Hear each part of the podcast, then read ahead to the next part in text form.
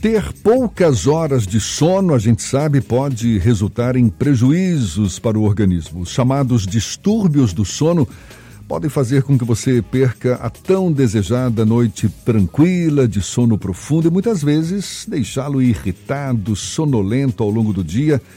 E olhe, muito mais do que isso. Alguns dos distúrbios mais comuns são a conhecida insônia, tem também o famoso ronco, a apneia obstrutiva do sono.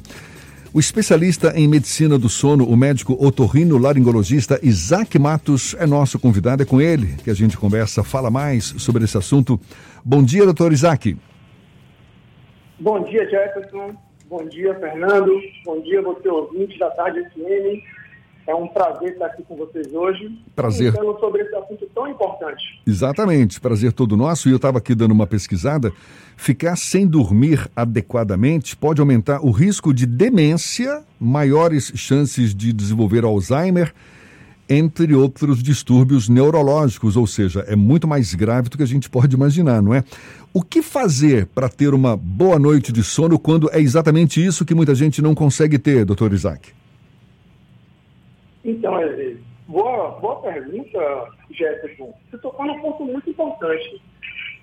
Inclusive, é bom gente frisar também que nesse último ano a gente tem percebido no ambulatório um aumento muito expressivo nos pacientes com essa queixa de insônia.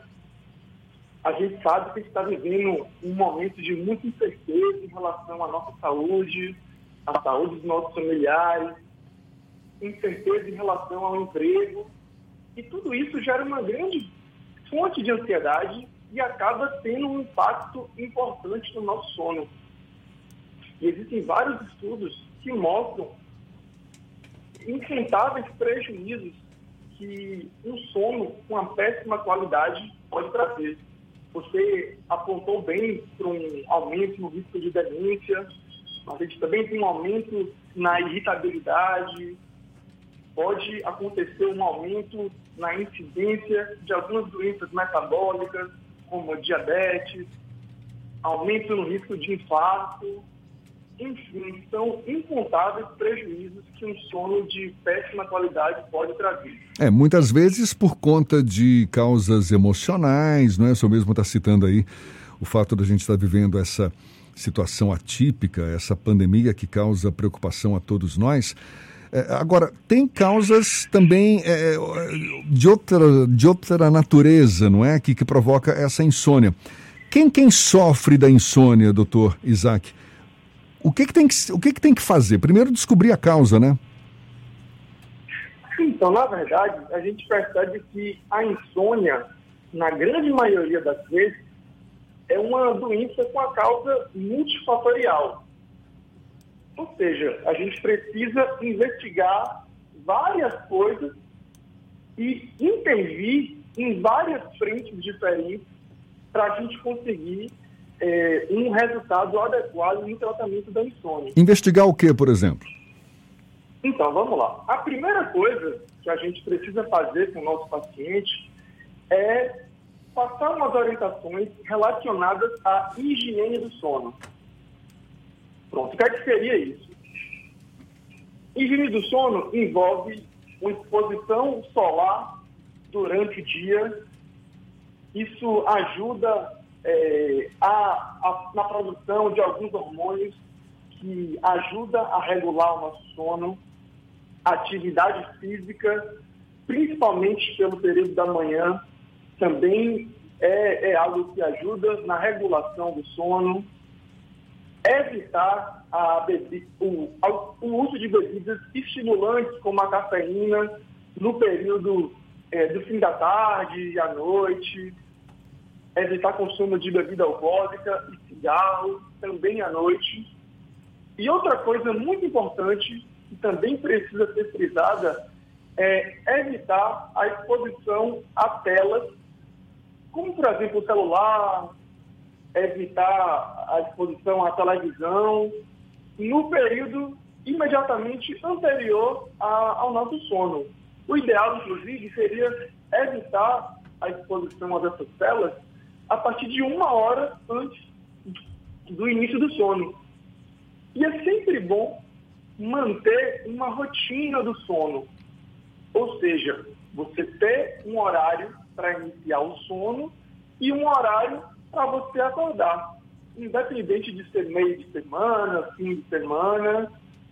Claro que a gente sabe que, eventualmente, a gente pode fugir um pouco dessa rotina, mas sempre tentar manter essa rotina vai facilitar muito o, o tratamento da, da insônia. Isaac. Quando a gente faz todas as medidas e mesmo assim o paciente ainda tem aquela queixa de estar com dificuldade para iniciar o sono, ou então que acorda várias vezes durante a noite, aí é importante fazer uma consulta com um especialista.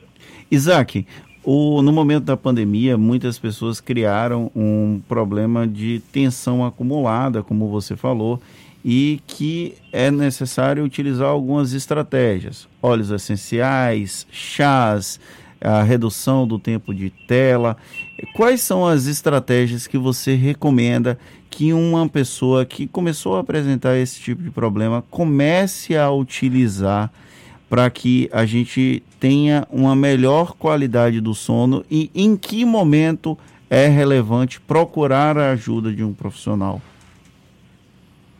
ótima pergunta, Fernando. Assim, na verdade, não existe uma única estratégia que vá funcionar com todos os pacientes. A abordagem, ela precisa ser muito individualizada. E assim, o que pode funcionar com um paciente, às vezes não funciona com outro. A gente percebe, por exemplo, pacientes que a gente vê que está com aquela carga de, de ansiedade aumentada.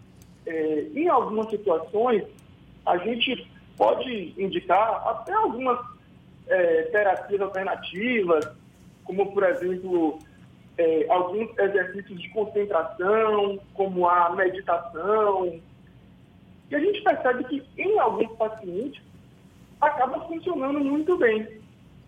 Já em outros pacientes, a gente precisa é, fazer um outro tipo de abordagem. E para definir qual a melhor abordagem para cada paciente, a gente precisa fazer uma avaliação especializada. Essa, como consiste essa é, avaliação especializada? tem um exame específico, é anamnese? Como é que funciona esse processo de identificação de um eventual distúrbio do sono? Então, a anamnese é o ponto importante, o ponto primordial, eu diria, não só na medicina do sono, mas na medicina em geral eu sempre gosto de, de dizer aquela frase que a clínica é soberana. Saber ouvir o paciente vai é, nos guiar na grande maioria das doenças, não só na medicina do sono, mas em toda a medicina. Mas sim, existem alguns exames complementares que são muito importantes na avaliação do paciente com queixas relacionadas ao sono. A polissonografia, é, não sei se o, o ouvinte já ouviu falar, é um exame que o paciente ele vai para uma clínica do sono, aonde é realizado o exame, ele vai passar uma noite dormindo nessa clínica com vários sensores conectados ao, ao seu corpo. Tem alguns eletrodos que ficam conectados à cabeça, tem alguns sensores de respiração que ficam conectados ao nariz, algumas faixas que ficam é, no tronco e no abdômen, é, alguns outros sensores que, que ficam na face, um sensor, um oxímetro, né, que é um sensor da oxigenação do sangue que fica conectado no dedo, enfim. Essa série de, de fios e dispositivos que vai ficar avaliando os parâmetros vitais do paciente durante toda a noite.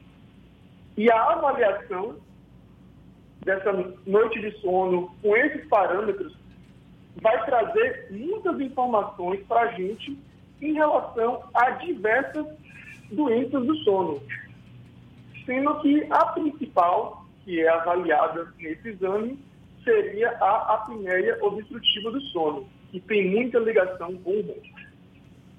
Que é aquele, aquela interrupção de respiração, não é? Durante o sono, essa apneia obstrutiva do sono?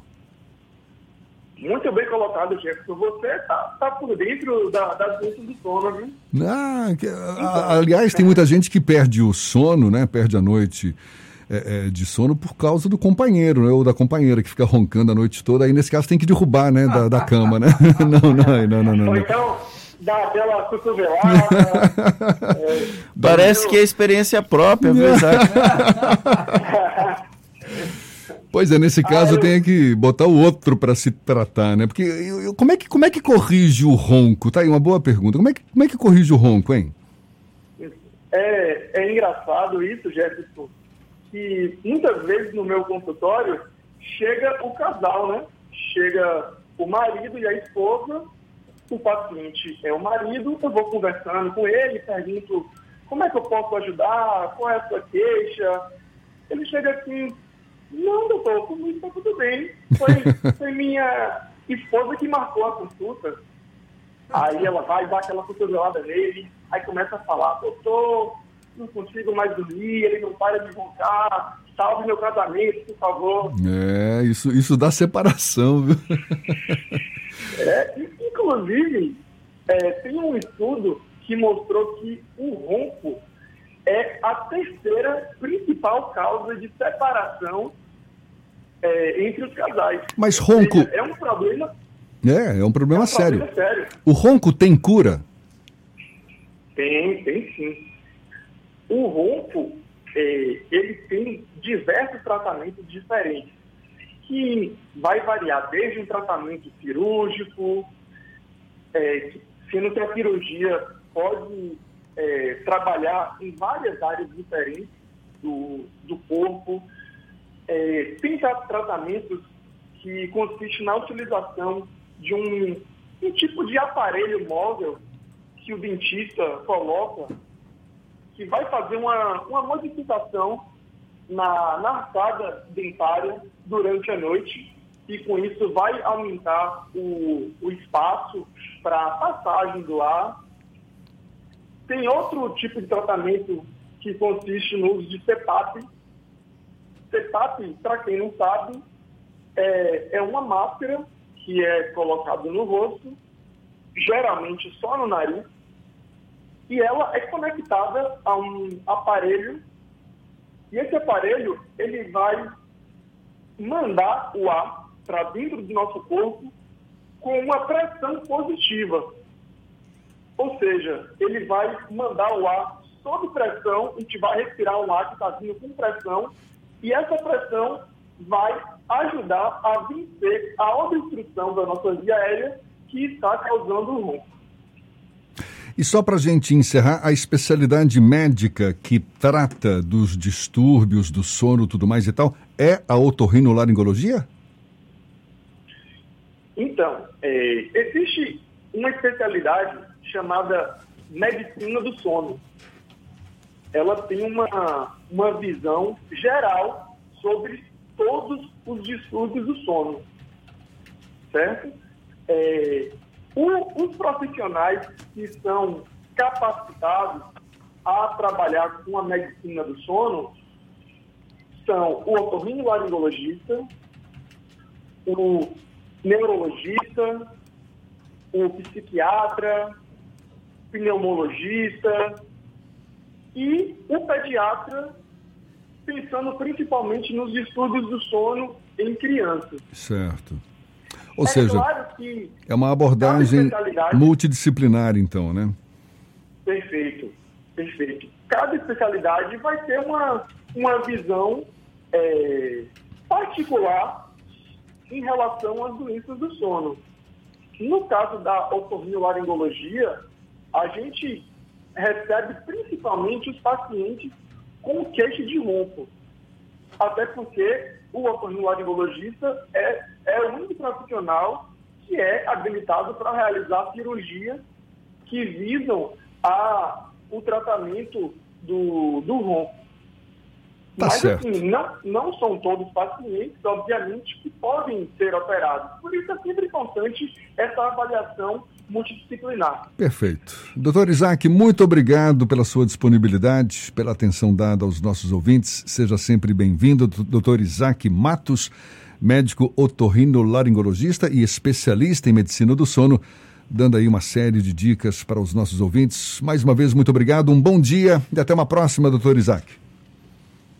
Obrigado, Jefferson. Obrigado, Fernando. É, o ouvinte da Tarde FM, se ficou com alguma dúvida em relação ao sono, ele pode mandar a, a sua dúvida para o Instagram é, do, do Nooba, que é a clínica que eu faço parte do, do corpo clínico. É, o, o endereço é o arroba Nooba ponto clínica de otorrino. Ou então o meu Instagram pessoal, que é o arroba Isaac Matos Otorrino. Isaac com dois dados no final. Tá um abraço certo. a todos.